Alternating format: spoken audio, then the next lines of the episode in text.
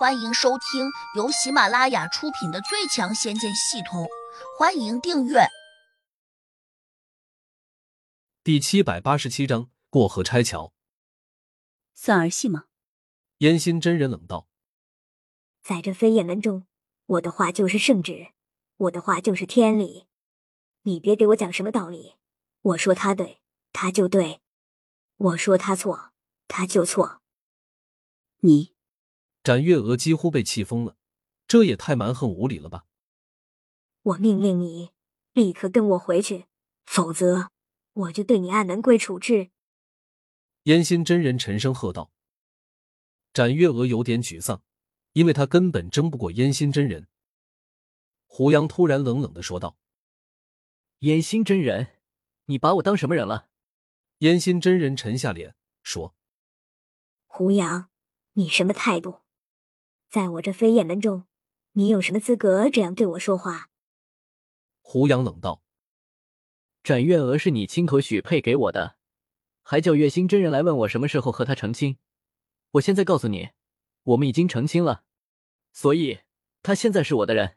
俗话说得好，嫁出去的姑娘泼出去的水，你再无权这样要求她。”烟心真人大怒：“你说什么？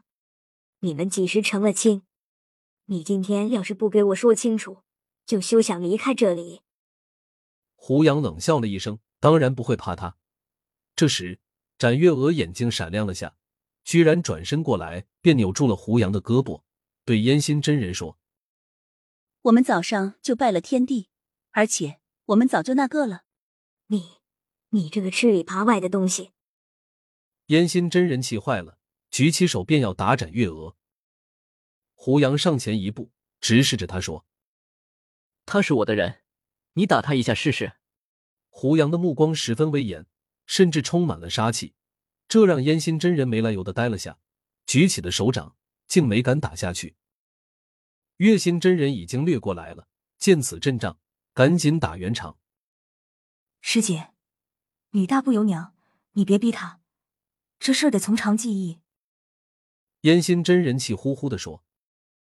你看他翅膀长硬了，都敢顶撞我了，我还跟他客气什么？顿顿，他又指着胡杨说：“这小子没大没小的，对我根本就没有一点礼貌，我凭什么要认他做我的女婿？”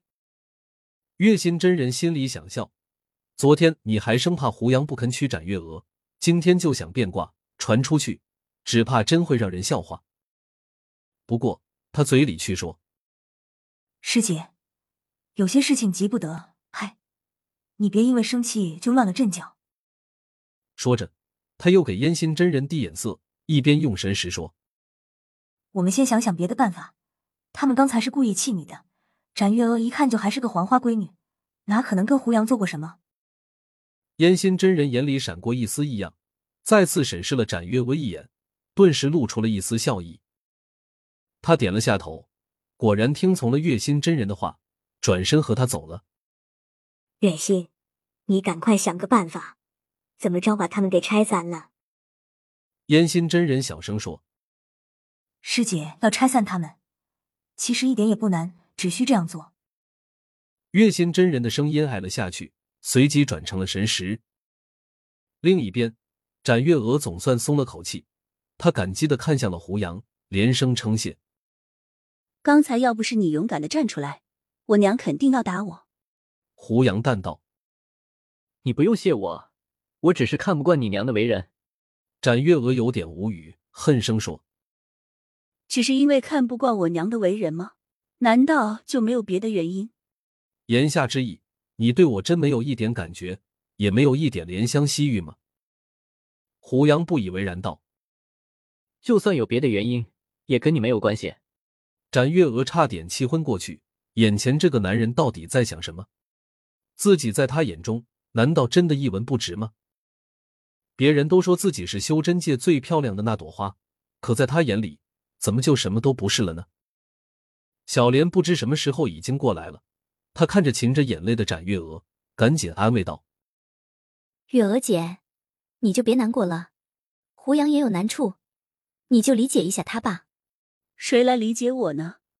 展月娥抹了下眼泪，说：“月娥姐，我刚才听师傅在说，掌教好像要把胡杨赶出去，你得想好，到时你是跟着胡杨一起走，还是任由他一个人离开？小莲轻拧秀眉说。展月娥一呆，我娘好狠心，过河拆桥，翻脸不认人。胡杨好歹送了他那么多仙气，还帮我们赶走了魔头，他怎么就不记住人家的好呢？小莲无奈道：“月娥姐，你就别再抱怨掌教了，这事儿怎么办？”展月娥心情十分复杂。胡杨已经回驿馆去了，自己甚至都不能同他商量，毕竟他根本就没有想过要带自己走。难道自己要厚着脸皮跟他走吗？回去时，他果然听到烟心真人和月心真人在商量。烟心真人说：“如果不把胡杨赶走，洛不凡肯定不相信我们的诚意。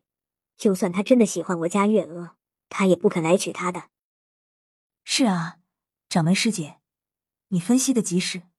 那我们得尽快把胡杨赶走，那样才能消除洛不凡对我们的误会。行。这事儿就这样定了，你立刻去驿馆告诉胡杨，我们这里不能让他一直住下去，请他务必在今天之内离开。燕心真人坚定的说道：“好，我这就去办。”眼见月心真人从殿堂中出来，展月娥有点气愤，她恨恨的看了月心真人一眼，后者可能没有料到他突然出现在这里，连忙打着哈哈笑道：“月娥。”你好像心情不是很好啊，遇到什么不开心的事了吗？展月娥淡漠道：“没有。”他现在并不能阻止月心真人，也没法去指责他，毕竟这一切都是自己母亲的决定。于是他冲进了大殿中。月娥，你回来的正好，我们后花园里面的那些名贵兰花还没有浇水，你快去浇吧。烟心真人赶在展月娥开口之前，先安排了他一个任务。本集已播讲完毕，请订阅专辑，下集精彩继续。